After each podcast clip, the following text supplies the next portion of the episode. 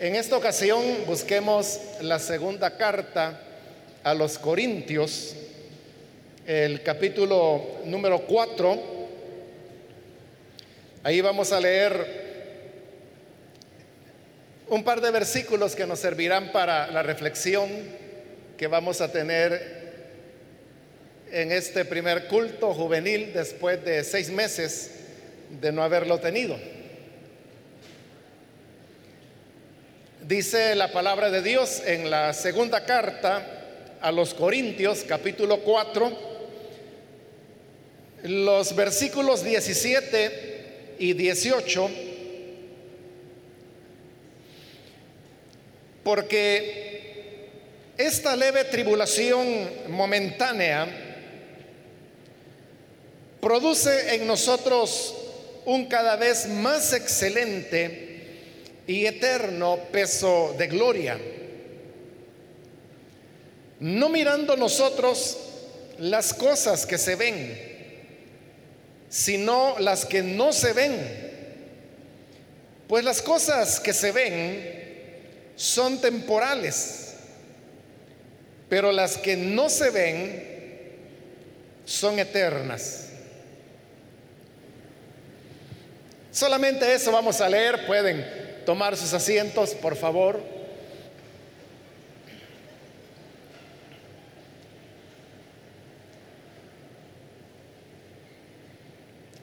Como decía hace un momento, esta es la primera reunión de jóvenes que tenemos desde el mes de marzo que se realizó la última y no pudimos desarrollar esta actividad debido a la situación de pandemia que durante este tiempo se ha estado enfrentando, todavía no ha terminado, siempre estamos dentro del periodo de emergencia, pero los meses que han pasado, podríamos decir, fueron los meses de primer impacto, dado que era una nueva experiencia, había que adoptar una serie de, de medidas y de prácticas de protección que ahora después de seis meses ya la mayor parte de personas, casi todos, las han comprendido, las han asimilado y las han hecho parte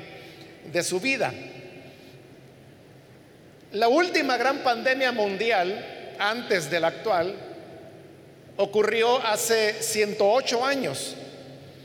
Y para entonces todavía ninguno de nosotros habíamos nacido. Y por lo tanto, la experiencia que estamos viviendo es una experiencia única en el sentido de que no hay, por ejemplo, en este momento acá, ninguna persona que haya dicho yo ya había vivido una situación como esta antes. No es cierto, porque la última fue hace 108 años. No podemos decir que ya será la única de nuestra vida, porque según lo que la ciencia indica, aparecerán nuevos virus, muchos de ellos serán coronavirus, que continuarán apareciendo y cada vez con mayor frecuencia. Es decir, no tenemos que esperar a que pasen 100 años para la siguiente pandemia, sino que será pronto, nadie puede decir exactamente cuándo o dentro de cuánto tiempo, pero la ciencia dice que será pronto y cada vez habrán más este tipo de experiencias que se irán dando.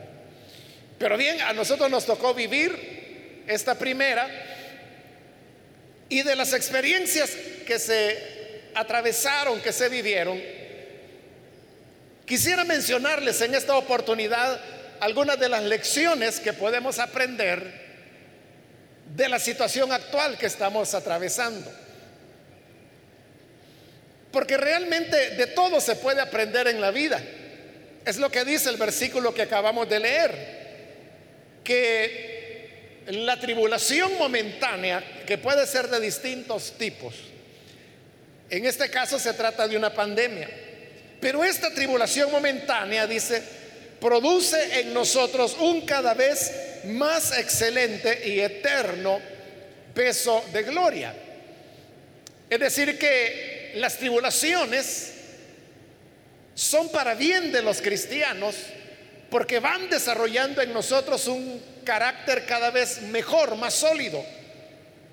O como dice ahí, un eterno peso de gloria. Entonces, ¿cuáles son las enseñanzas que podemos aprender de la pandemia? Este día, creo que por la tarde, una persona me preguntó que cuál era el tema que iba a desarrollar. Y yo le dije, bueno, pues si le tuviera que poner un título, yo diría algo así como lecciones de la pandemia. Y me dijo esta persona, yo no he aprendido nada, me dice, de la pandemia. Pero yo creo que sí, todos hemos aprendido lo que ocurre es que debemos poner un poco de atención a las cosas como las que voy a mencionar. La primera de ellas es que la pandemia nos ha enseñado lo corto que es la vida. Como sabemos, el virus es eh, agresivo, sobre todo en las primeras semanas, los primeros meses, y por la misma razón provoca mucho daño, enferma a muchas personas y también produce muchas defunciones. Pero estas personas eran personas que su salud estaba totalmente estable. Bueno, algunas de estas personas eran totalmente saludables, no tenían ningún padecimiento. Es cierto que el virus afecta principalmente a personas que son mayores. Los ancianos y las ancianas son los más afectados. Pero también sabemos que en realidad no es que haya un límite de edad y muchas de las personas que han fallecido en nuestro país no eran ancianos, sino que tenían muchos menos años. Y repito, algunos de ellos eran personas muy saludables, estaban muy bien, pero de repente contrajeron el virus, existía el temor si era o no era, luego se comprueba que si era y al comprobarse que era efectivamente un caso positivo, las personas dijeron, bueno, pero quiera Dios que esto no vaya a pasar a más. Pero algunas veces sí pasó a más, se convirtieron en casos graves. Y dijeron, bueno, que hasta aquí llegue, pero los casos graves se convirtieron en críticos. Y al convertirse en críticos dijeron, bueno, quiera Dios que hasta aquí llegue. Y no, pasó más allá hasta que finalmente estas personas murieron. Pero nadie estaba pensando en que estas personas perderían sus vidas. Y a lo mejor todos los que estamos acá, y si no todos, un buen número, podríamos mencionar personas a quienes conocíamos, amigos, vecinos o familia, compañeros de trabajo o de estudios, que hoy ya no están con nosotros. Y entonces esto lleva a preguntarse, no sabía yo que esta persona iba a morir porque puede ser que fue, por ejemplo, un compañero de estudio tuyo. Y nadie en esas etapas de la vida está pensando en morirse. Pero cuando ocurre, entonces uno se da cuenta que la vida realmente no la tenemos garantizada nadie. La vida no la garantiza la salud, no la garantiza la edad, la vida no la garantiza que se pueda tener atención médica o no, porque a veces hay personas que sin atención médica sobreviven y hay personas que con atención médica no sobreviven. Esto nos lleva entonces a comprender que la vida es frágil y que es corta, más corta de lo que nosotros nos imaginamos. En cualquier momento podemos perder a un ser querido, a una persona que en nuestra mentalidad tenemos la idea que siempre estará allí o que por lo menos va a estar por los próximos 30, 40 años. Así se imagina uno. El problema es cuando esos años que esperamos que estarán con nosotros se vuelven nada. Y esto nos da la gran lección que debemos ser cuidadosos en la manera como nosotros aprovechamos nuestro tiempo. Porque la vida está hecha de tiempo. Y si estamos diciendo que la vida puede perderse en cualquier momento, entonces el tiempo para nosotros puede terminar en cualquier momento también. La gran pregunta entonces sería, ¿cómo estamos administrando el tiempo del cual disponemos? Porque a veces nos damos el lujo de perder días enteros simplemente haciendo nada. O perdemos días enteros jugando. Pero si supiéramos que solamente tuviéramos 20 o 25 años de vida y tú eres un joven, ¿cuánto te falta para llegar a los 20 o 25 años? Si supiéramos el tiempo del cual disponemos, yo te aseguro que seríamos muy cuidadosos en administrar hasta el último minuto con el que sabemos que contamos. Pero como no sabemos cuándo terminará, entonces nos hacemos a la idea que tenemos mucho tiempo, que ya habrá espacio después para hacer lo importante, pero ahora lo que quiero es quedarme durmiendo todo el día. Entonces la pandemia nos enseña la fragilidad de la vida y el cuidado que debemos tener en la administración de nuestro tiempo. En segundo lugar, también la pandemia nos ha enseñado el aprecio que tenemos que hacer de las personas. Porque como he dicho, a lo mejor has perdido amistades, el abuelo, o la abuela, un hermano, el padre, la madre, vecinos, personas que estaban allí y que nosotros creíamos que iban a estar bastante tiempo más, pero ya no están. En cuestión de días, enfermaron, se agravaron y murieron. Así, sorpresivamente.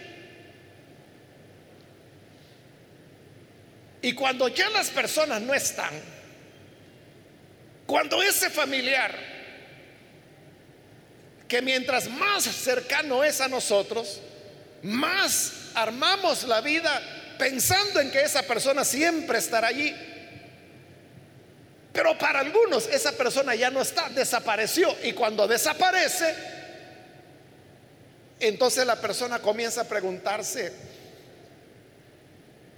si yo hubiera sabido que se iba a ir tan pronto, no hubiera peleado por tantas tonteras, no hubiera estado discutiendo por cosas sin sentido. Hubiera aprovechado para decirle, cuánto yo le aprecio.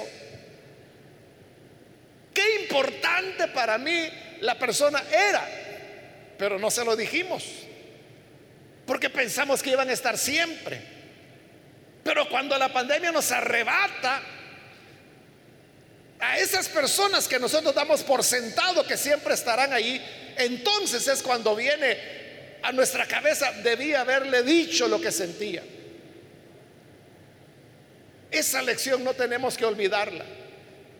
Y debemos aprenderla y hacerla una práctica nuestra.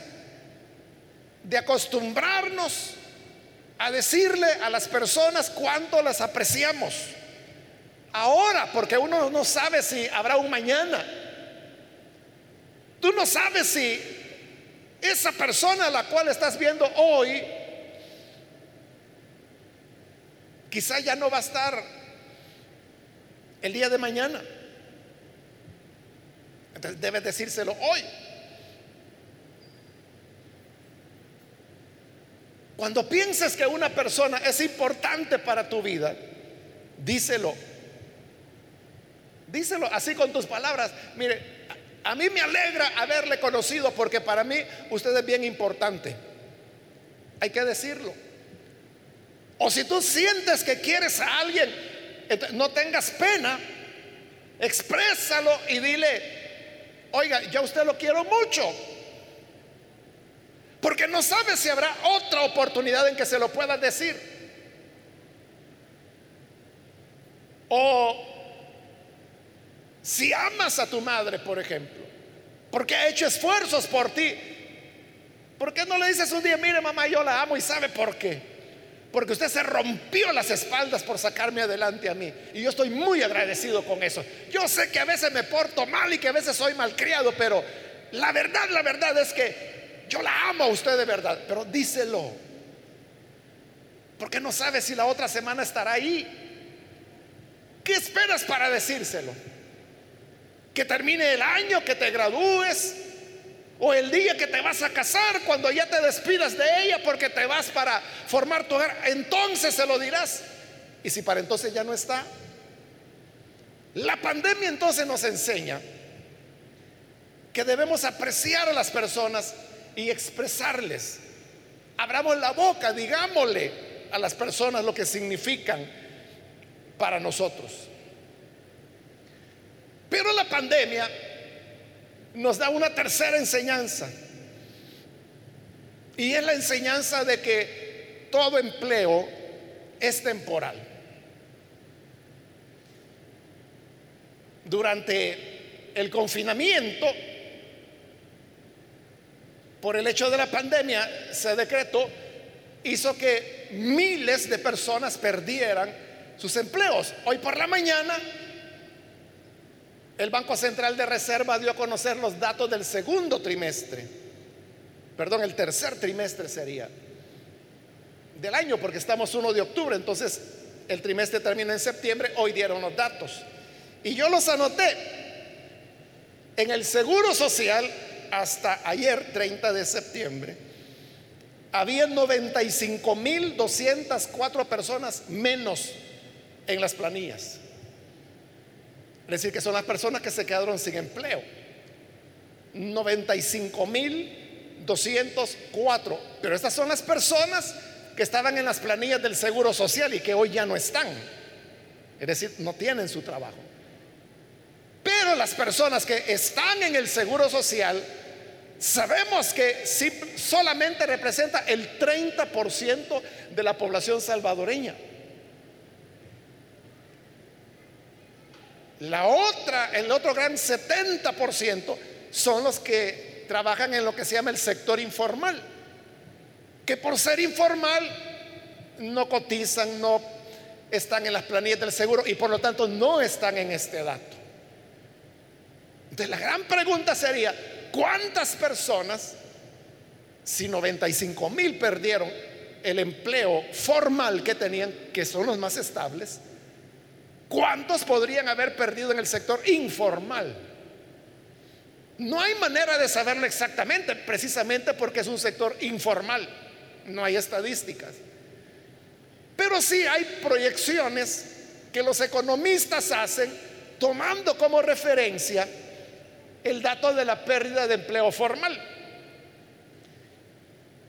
Y las últimas estimaciones que se dieron es que en total hablaban de 250 mil personas que perdieron su empleo.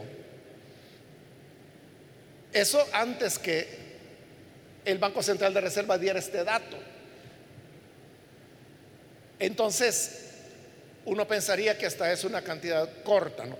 Pero estamos hablando por lo menos entonces de un cuarto de millón de salvadoreños que se quedaron sin empleo. Entonces, los empleos no son eternos. No hay ninguna plaza que uno diga, yo aquí voy a estar seguro. Porque muchas de estas personas, sobre todo de estas 95 mil que tenían trabajo formal, a lo mejor trabajaban en bancos, trabajaban en grandes compañías, grandes empresas que tienen mucha solidez.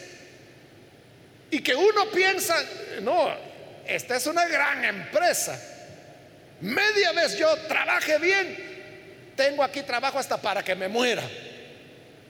Pero la pandemia nos ha venido a enseñar que no. Que muy sólida, incluso multimillonaria puede ser una empresa. Pero las personas que ahí laboran pueden perder su trabajo. ¿Y eso qué tiene de nuevo para nosotros? Pues lo que nos enseña es en quién está nuestra confianza. Si nosotros tenemos confianza en el jefe, o si yo confío en que el empleo que yo desempeño es el que me va a dar mi sustento, voy a terminar muy frustrado cuando pierde el empleo, porque no hay empleo que dure para siempre. Los empleos son pasajeros. Pero si mi fuente de confianza es el Señor y mi proveedor es el Señor, y yo no estoy confiando en que mi jefe me va a dar mi cheque cada 15 días o cada mes. Si yo estoy confiado en que es que la empresa puede fallar en cualquier momento, pero Dios siempre está sentado en su trono y Él continúa siendo el Señor del universo. Por eso Jesús dijo, Miren las aves del cielo. No trabajan, no guardan en graneros, pero vuestro Padre las alimenta cada una de ellas. ¿Cuánto más no lo hará con ustedes, hombres de poca fe? Se trata entonces de tener una confianza en el Padre y que el Padre es el que nos va a sostener. Usted sabe que Jesús no trabajó. Es decir, no trabajó en un empleo usual, digamos. Su trabajo, como Él lo hizo, Él lo dijo allá en Juan capítulo 4, es hacer la obra del que me envió, dijo Él. Él nunca fue a trabajar en una carpintería, en una herrería, no fue a sembrar grano, no fue a pescar que eran las ocupaciones comunes, nunca fue artesano, que eran, como digo, las maneras de ganarse la vida en su época y en su región. Entonces, y Jesús no solamente comía él, le daba de comer a los doce que andaban con él, y a veces a más gente, a veces a miles, como cuando multiplicó los panes y los peces. Pero eso de multiplicar los panes y los peces solo ocurrió dos veces. Fueron solo dos comidas. Y todas las demás, ¿cómo hacía Jesús? Confiaba que su padre le iba a dar lo necesario. Y así fue. Cuando ya Jesús estaba despidiendo de sus discípulos porque iba a ser capturado, les preguntó, cuando los envié, que no llevaran bolsa, que no llevaran alforja, ¿les faltó algo? Los discípulos dijeron, no.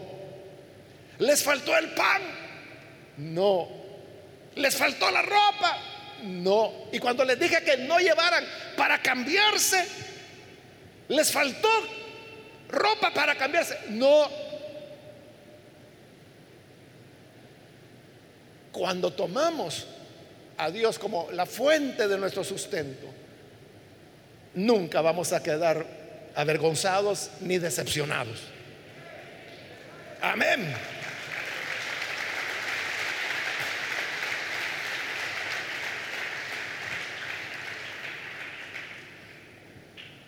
Una cuarta lección que la pandemia nos da es que la salud es una riqueza. La salud nosotros muchas veces no la valoramos. Es más, a veces hasta la despreciamos. La despreciamos en el sentido cuando cometemos abusos contra nuestro cuerpo, desvelándolo, no alimentándolo o alimentándolo mal, comiendo chatarra, como se dice. Y claro, en el momento la persona no siente nada, porque el, el cuerpo que el Señor nos ha dado es tan resiliente, es tan resistente, que pasan décadas antes que se vaya a enfermar o que vaya a dar algún tipo de síntoma. Pero la pandemia nos vino a enseñar que un microorganismo, un virus, que son aún más pequeños que las bacterias. En realidad los virus son pedazos de proteína, invisibles, pero ese elemento invisible, tan invisible que por eso es que vuela por los aires. Por eso es que utilizamos la mascarilla. Porque si yo fuera positivo, tuviera el virus, al hablar, lo estoy proyectando. Y claro, no se ve, por supuesto que no se ve. Pero si hay otra persona cerca y esa persona también está hablando. O sea, por eso es que cantamos poquito actualmente en esta etapa. Porque cuando cantamos, todos estamos exhalando e inspirando. Entonces, por eso es que los dos metros de distancia, porque es lo que los médicos recomiendan, por el peso del virus que no avanza más allá de los dos metros. Y si además tienes mascarilla, entonces es improbable que lo vayas a adquirir. Pero también si pasáramos cantando media hora o peor una hora, las probabilidades van aumentando. Por eso es que están encendidos todos los ventiladores, abiertas todas las puertas. Porque mientras más circulación de aire hay, bajan las posibilidades de contagio. Este enemigo invisible es el que compromete la salud de las personas. Y cuando una persona está contagiada, ¿qué opción tiene? No hay una cura. La gente cree que las recetas que los médicos dan es la medicina. No, esa no es la medicina. No existe un antiviral contra el coronavirus, el nuevo coronavirus, porque hay muchos coronavirus, pero el nuevo coronavirus, que es el que ahora nos tiene atendido, nos tiene ocupados, no hay un antiviral para él, no hay una vacuna, ya se están ensayando como 30 vacunas, algunas de ellas ya están en las etapas finales, pero por ahora no la hay. Entonces, ¿qué es lo que los médicos hacen? Es, lo que todo médico dice. Es un tratamiento sintomático. ¿Y qué quiere decir eso? Que van a tratar los síntomas.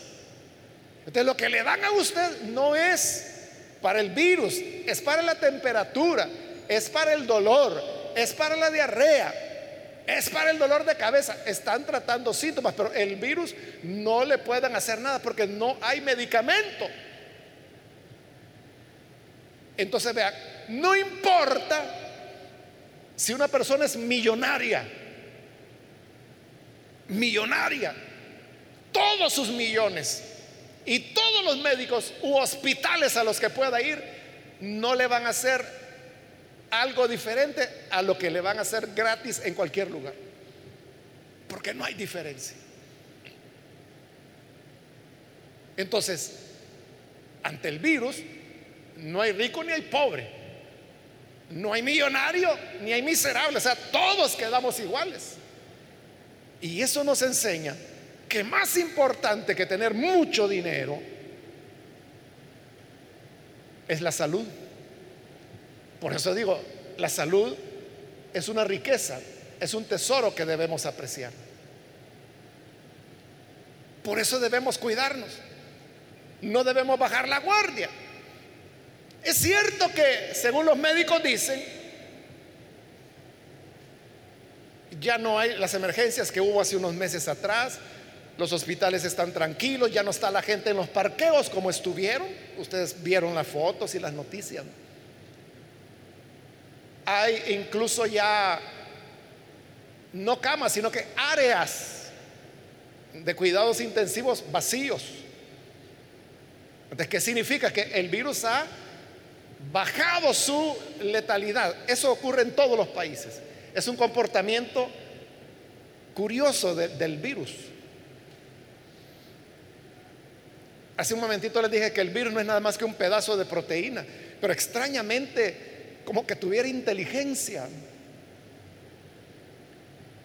Porque el virus sabe, bueno, digo, sabe por explicarlo de alguna manera, realmente no sabe porque es un pedazo de materia el virus nada más. Pero el virus como que supiera que si mata a muchas personas, él mismo se va a quedar sin lugar donde vivir. Porque eso es lo que anda buscando el virus, dónde vivir. Entonces, cuando entra en un país, entra con toda la fuerza. En todos los países. Y así fue en El Salvador también. Aquí entró con todo. Pero en todos los países después, después de unos meses, el virus se tranquiliza. Él solo.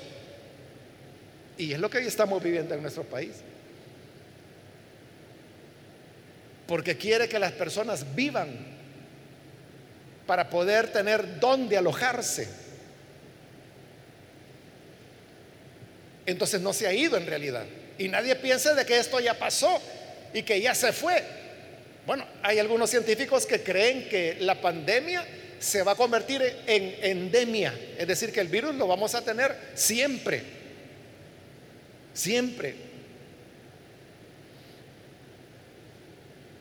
Claro, si la mayor parte de la población está vacunada y a cada bebé que vaya naciendo en El, en el Salvador le vacunaran, las posibilidades de contagio se reducen tremendamente hasta que pudiera desaparecer. Pero digo, hay científicos que creen que nunca va a desaparecer. Entonces, ¿qué significa? Que tenemos que aprender a cuidarnos. No tenemos que bajar la guardia, no hay que bajarse la mascarilla. No hay que olvidarse del distanciamiento. Porque el virus está ahí.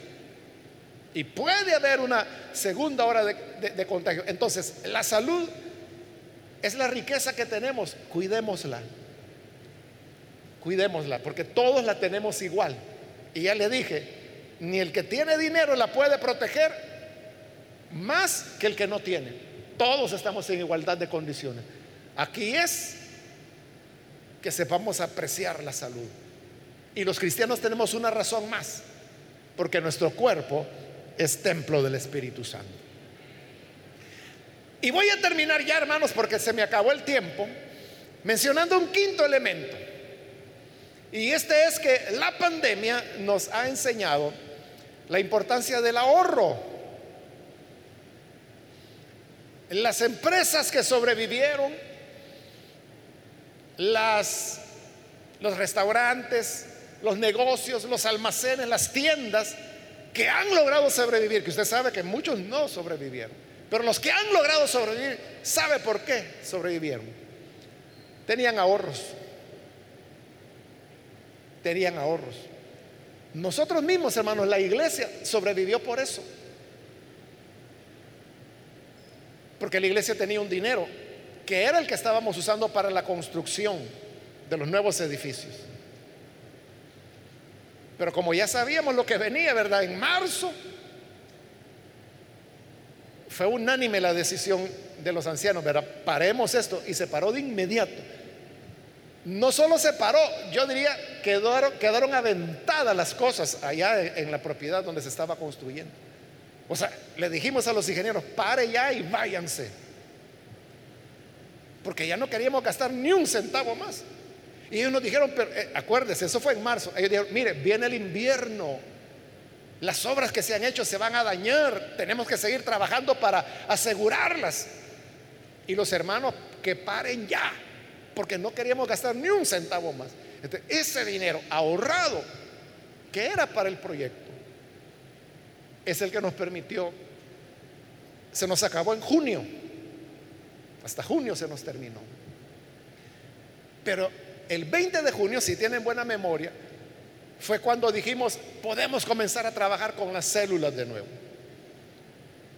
Muchos no quisieron, dijeron que era una imprudencia, no lo hicieron. Hoy lo están haciendo. Pero los que sí lo hicieron,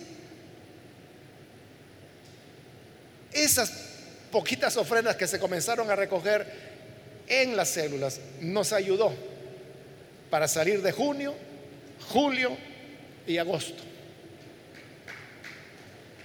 Para septiembre, el mes que acaba de terminar, ya teníamos que pagar de nuevo el crédito del banco porque el, banco nos dio cinco meses sin pagar. Claro, tuvimos que hacer una solicitud a la junta directiva del banco y decirle, mire, esta es la situación, la iglesia no está recibiendo nada porque no hay cultos, está cerrada. Y no es difícil de entender, ellos entendieron. Y como nunca les hemos fallado, cinco meses nos dieron entonces de pagar solo intereses, no capital. Pero en septiembre ya nos tocaba. Y ya se nos había acabado. Entonces, ¿qué hacemos? Ahí fue cuando el 26 de agosto, ya para terminar agosto y comenzar septiembre. Bueno, el 26 de agosto hicimos ese miércoles, que fue el primer culto de prueba, ¿verdad? Para probar los protocolos que estamos siguiendo hasta hoy. Y el 30, que fue domingo, ya tuvimos los seis cultos bajo los protocolos. Pero 30 de septiembre, al día siguiente era octubre ya, perdón, 30 de agosto, al día siguiente era septiembre ya. Y ya pasó septiembre y gracias a Dios ya pagamos la cuota porque hemos podido abrir este culto. No con todas las personas. De 4.600 sillas que colocamos en este local, ahora solo hay 813. O sea que solo está la tercera parte, lo cual implica también la tercera parte de los ingresos.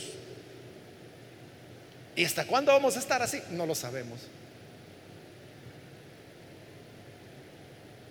Los que salen adelante son los que ahorran. Ahora, si tú dices, ¿y yo cómo voy a ahorrar? Si yo solo centavos recibo, no menosprecies los centavos. No menosprecies los centavos. Porque de centavo en centavo se van haciendo los dólares. Y dólar tras dólar. Tú vas ahorrando y ahorrando y tienes un fondo que te va a ayudar. Ahorrar no es contrario a la fe, al contrario. ¿Qué es lo que José hizo en Egipto? Él sabía que venían siete años de vacas flacas. ¿De qué hizo? Ahorremos, dijo. Hoy que hay, ahorremos para que cuando no haya, entonces tengamos. Y ahorraron durante siete años.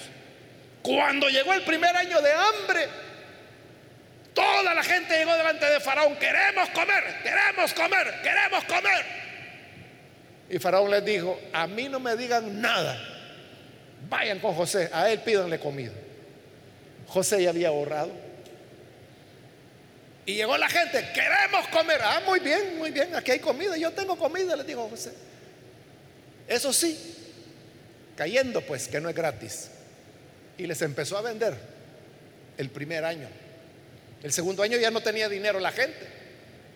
Entonces tráiganme el ganado, dijo. Y por el ganado les dio de comer otro año más.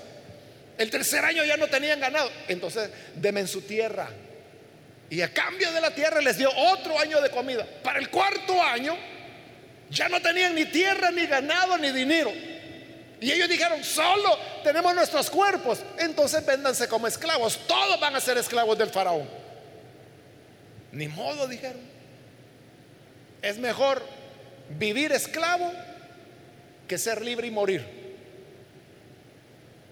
y faltaban tres años más de hambre. Estaban a la mitad.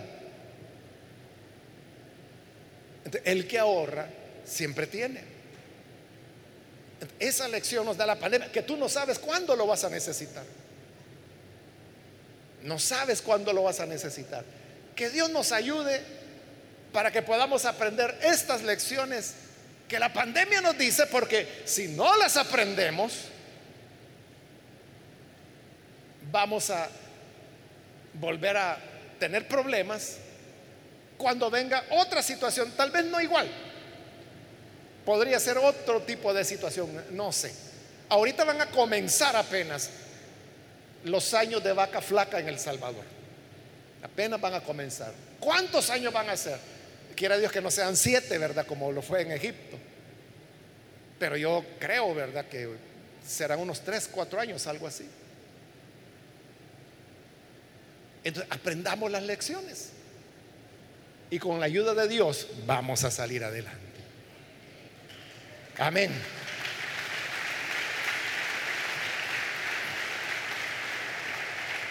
Vamos a cerrar nuestros ojos, inclinemos nuestro rostro y quiero ahora hacer una invitación si hay con nosotros alguna persona que todavía no ha recibido al Señor Jesús, pero si tú has escuchado la palabra y habiéndola escuchado, comprendes la importancia de tener a Jesús para que con la sabiduría que Él da, aprendamos las lecciones que desea darnos. Entonces, recíbele como Salvador hoy. Y para eso yo te invito para que puedas ponerte en pie en el lugar donde estás. Si tú deseas recibir a Jesús ahí en el lugar donde estás, no tienes que moverte, en el lugar donde te encuentras, ponte en pie y así nosotros oraremos por ti para que la gracia del Señor pueda alcanzarte. Si te encuentras en la parte de arriba, también puedes ponerte en pie. Queremos orar solamente para que la gracia del Señor te alcance, te cambie, te dé vida nueva. O si tú te has alejado del Señor y hoy necesitas reconciliarte, también este es el momento para hacerlo.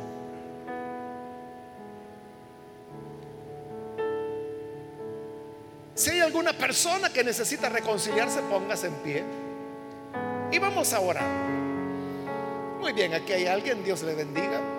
Alguien más que necesita entregarse al Señor o reconciliarse. Muy bien, aquí hay otra persona. Dios le bendiga. Aquí adelante hay otro muchacho. Dios te bendiga. Alguien más que necesita. Aquí adelante hay una joven. Dios la bendiga también. Si hay alguien más Puedes ponerte en pie o si necesitas reconciliarte, este es el momento. Y vamos a orar.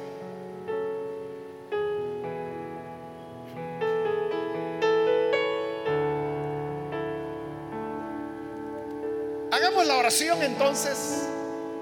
Señor, gracias te damos por estas personas que hoy están abriendo su corazón para recibirte como Salvador o que se reconcilian.